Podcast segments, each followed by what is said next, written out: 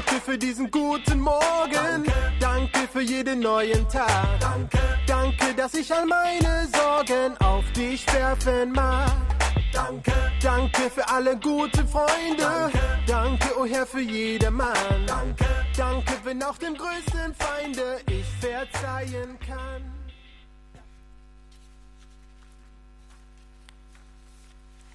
Jesus 2018. Hallo. Ja, genau, das Thema heute. Jesus 2018.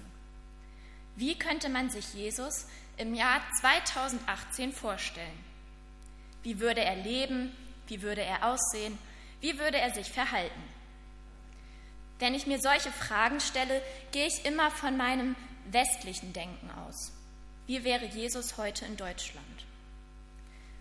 Manuel Völker hat bereits eine Predigt zu diesem Thema gehalten im Januar und ich möchte diese Predigt jetzt gar nicht zusammenfassen oder im Kern wiedergeben, aber einige Punkte möchte ich doch noch mal erwähnen. Und das ein oder andere wird uns auch heute noch begegnen in dieser Predigt. Ein möglicher Gedanke war, Jesus würde nicht auffallen, er wäre einer von uns.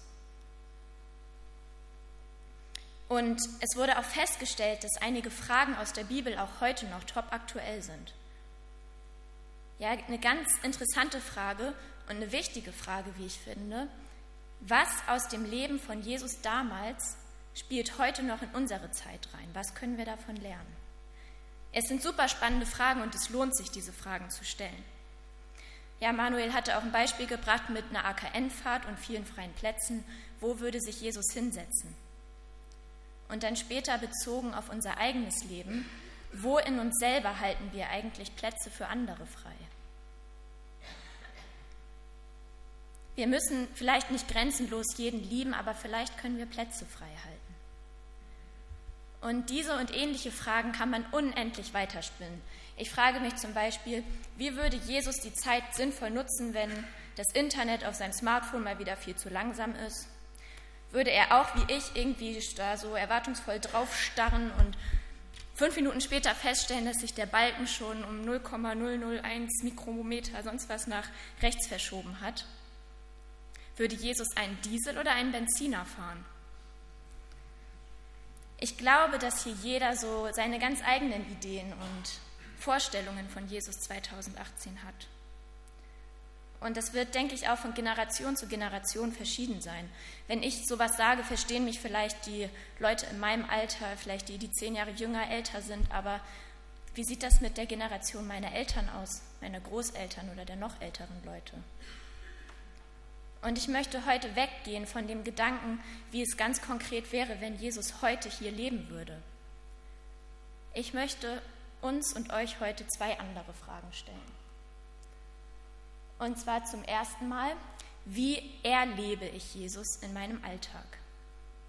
Und die zweite Frage, wie lebe ich Jesus in meinem Alltag? Fangen wir mal mit der ersten Frage an. Wie erlebe ich Jesus in meinem Alltag? Was kommt von außen an mich ran? Woran kann ich Jesus erkennen? Oder anders gefragt, wie spricht Gott zu mir? Und ich glaube, sowas ist immer am einfachsten an Beispielen deutlich zu machen. Deshalb möchte ich euch jetzt drei Beispiele aus meinem Leben erzählen, mehr oder weniger aktuell. Und da fange ich gleich mal mit einem Beispiel an. Das war letzten Sommer, da habe ich meine Ausbildung zur Logopädin beendet und dafür musste ich Prüfungen bestehen. So, das waren ziemlich viele Prüfungen, ziemlich viel Inhalt, ich musste wirklich richtig viel lernen und ich bin so Mensch, ich mache sowas immer gerne auf den letzten Drücker. Und deswegen, ich habe auch früh angefangen, so ist es nicht, ich habe viel gelernt, aber zum Ende wurde die Zeit halt doch knapp. Und so habe ich wirklich tagelang gelernt und auch die Nächte vor den Prüfungen habe ich kaum geschlafen, nochmal richtig durchgepaukt, mich nur mit Energy Drinks wach. Und dann bin ich morgens vor der Prüfung aufgewacht und dachte mir, okay, wie soll ich das schaffen? Gefühlt kannst du gar nichts, das wird nicht gut gehen. Und dann habe ich auf mein Handy geguckt, da hat mir die Bibel-App so den täglichen Vers des Tages aufploppen lassen Und dann stand da 1. Korinther 10, Vers 13, Gott ist treu. Er wird nicht zulassen, dass die Prüfung über eure Kraft geht. Das stand da so wortwörtlich drin und ja, es ist gut gegangen. Dann ein zweites Beispiel.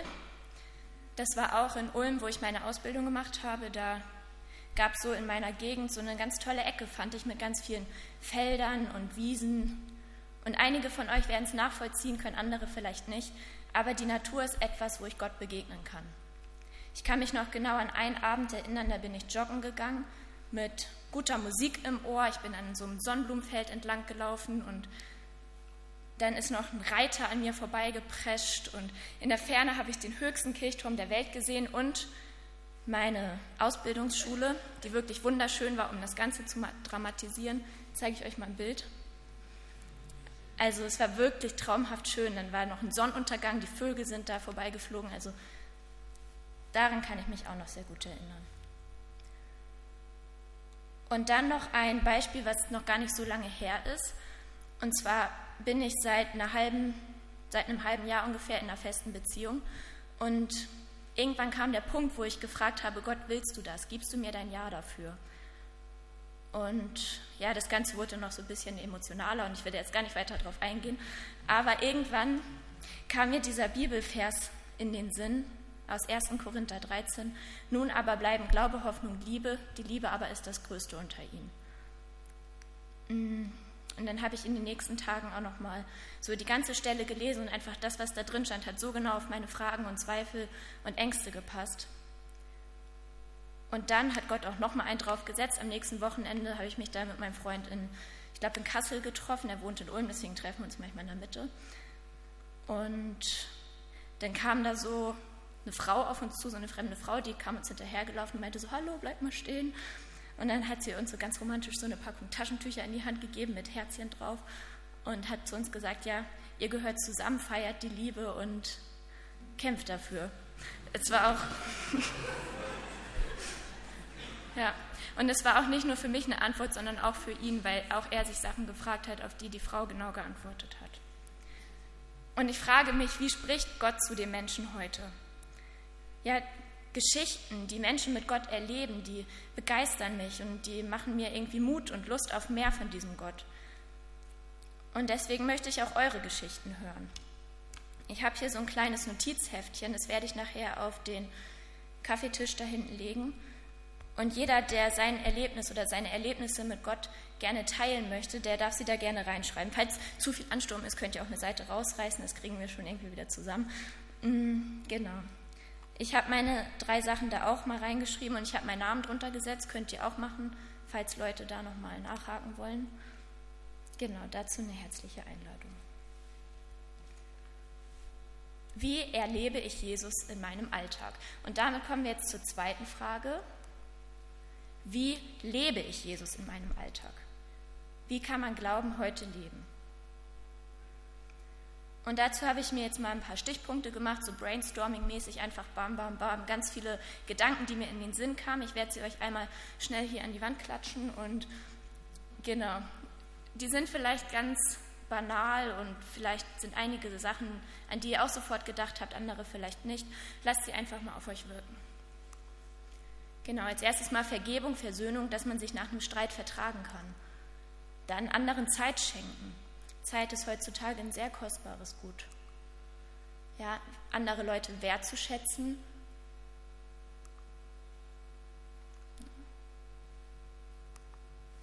Seinem Nächsten individuell zu begegnen, zu gucken, was braucht der andere.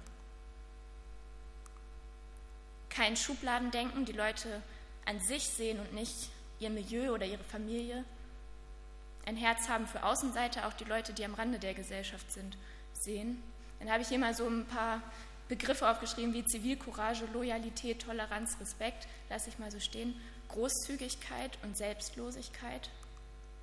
Ja, den Mut zu haben, anders zu sein und zwar nicht im Sinne von Mainstream, man ist nur cool, wenn man anders ist, sondern auch dann, wenn man dafür vielleicht Verachtung bekommt und zwar, weil Gott einen nämlich genau so gemeint hat.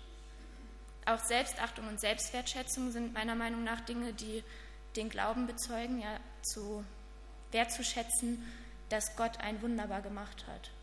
Dankbarkeit, Zufriedenheit, Begeisterung für Gottes Schöpfung und auch Zeit mit Gott verbringen. Ja, stille Zeit, Bibel lesen, Lobpreis, vielleicht auch Umweltschutz, Ökonomie ist vielleicht für den einen oder anderen auch ein wichtiger Aspekt. Jesus überall zu erwarten. Bereit sein für Veränderung, bereit sein zu kämpfen für den Glauben gegen das Böse in der Welt. Heilsgewissheit, nicht ständig nachzufragen, Gott, liebst du mich wirklich, willst du mich wirklich haben, sondern darauf zu vertrauen, dass man ihn irgendwann sieht. Und Sehnsucht nach Gott.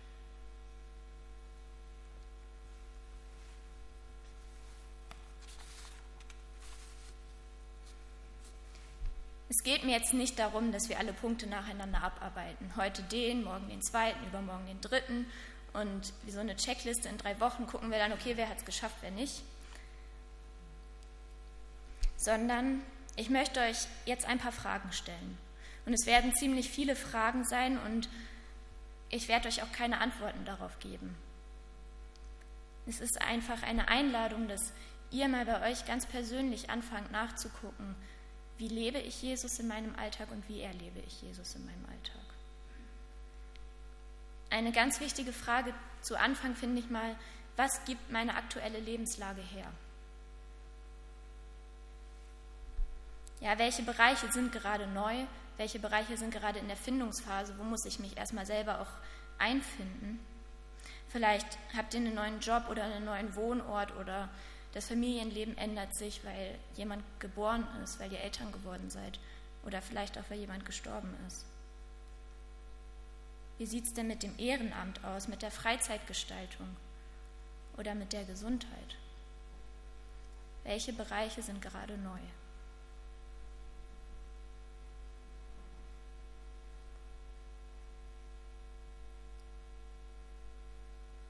Und welche Bereiche sind vielleicht schon eingeschlafen? Wo wünsche ich mir Veränderung oder einen Neuanfang?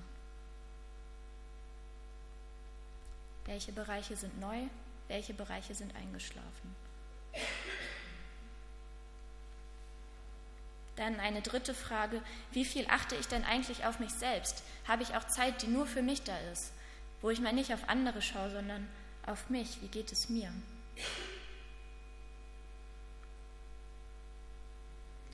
Und welchen Platz hat nur Jesus?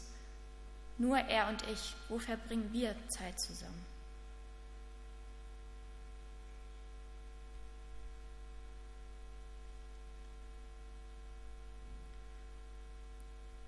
Und dann zum Schluss die Frage, die so über allem steht, wo steht denn Jesus in diesen einzelnen Bereichen? Wo ist er am deutlichsten sichtbar? Welche Bereiche brauchen vielleicht mehr Jesus? Wo kann ich mich von Jesus verändern lassen? Ja, wie füllt mich Jesus aus? Wie füllt Jesus mein Herz aus? In welchen Bereichen oder Phasen meines Lebens sollte Jesus mehr Raum einnehmen und welche Bereiche sind schon ausgefüllt?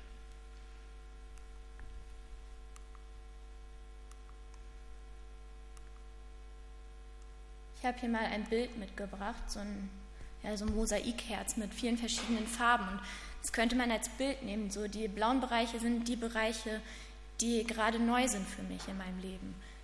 Die roten sind die, wo ich mir irgendwie eine Veränderung wünsche, wo Jesus mehr Raum einnehmen sollte. Die gelben Bereiche sind die, wo ich auf mich selber achte, dass es mir gut geht. Und die grünen sind die Bereiche, wo nur Jesus ist. Mein Ziel ist dass Jesus an jedem Platz meines Herzens ist. Dass er über allen steht, dass er mein komplettes Herz ausfüllt.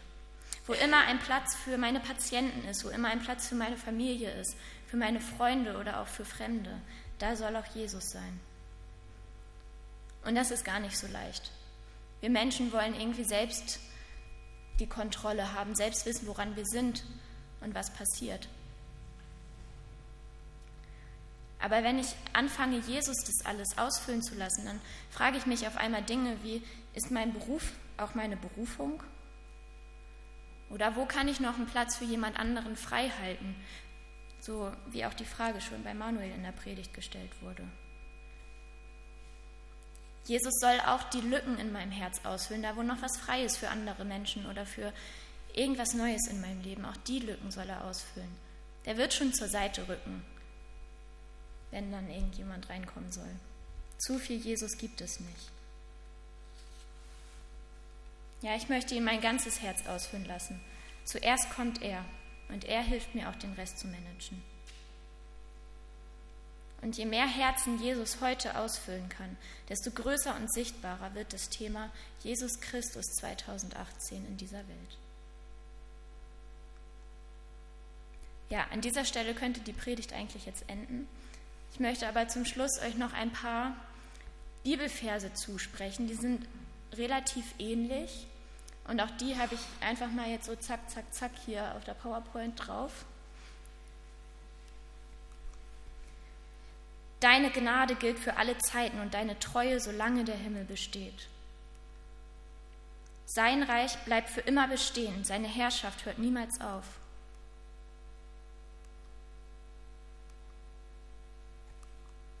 Seine Herrschaft hört niemals auf, sein Reich bleibt für alle Zeiten bestehen. Sein Reich geht niemals unter, seine Herrschaft bleibt für immer bestehen. Gottes Reich bleibt für immer bestehen. Das Gras verdorrt, die Blumen verwelken, aber das Wort unseres Gottes bleibt gültig für immer und ewig. Und da wird die Bibelstelle nochmal zitiert. Ja, es stimmt, die Menschen sind wie das Gras und ihre Schönheit gleicht den Blumen. Das Gras verdorrt, die Blumen verwelken, aber das Wort des Herrn bleibt gültig für immer und ewig. Seine Barmherzigkeit bleibt für immer und ewig. Deine Herrschaft, o oh Gott, bleibt immer und ewig bestehen. Der Glaube hat Bestand, auch heute noch. Der Glaube ist aktuell, heute und für immer. Das ist keine Frage. Paulus schreibt im Kolosserbrief von einem Geheimnis. Und dieses Geheimnis wurde nun, so sagt er, allen Christen enthüllt. Er schreibt von einem Wunder, das Gott für alle Menschen dieser Welt bereithält. Und wir, die wir zu Gott gehören, wir dürfen dieses Geheimnis verstehen. Und das Geheimnis lautet, Trommelwirbel, Christus lebt in uns. Christus lebt in uns. Und noch eine Stelle in Galater 2, Vers 20. Darum lebe nicht mehr ich, sondern Christus lebt in mir. Mein vergängliches Leben auf dieser Erde lebe ich im Glauben an Jesus Christus, den Sohn Gottes, der mich geliebt und sein Leben für mich gegeben hat. Jesus lebt nicht in einer bestimmten Zeit, sondern Jesus lebt in mir und damit ist er zeitlos. Er ist Geist geworden und dadurch ist er zeitlos. Und es liegt an mir, ihn in dieser Zeit heute auszuleben. Er lebt in uns und wir in ihm. Na, kurz vorweg, Ostern ist bald, Jesus lebt. Und in diesem Sinne, Jesus ist auch 2018 sowas von krass aktuell. Amen.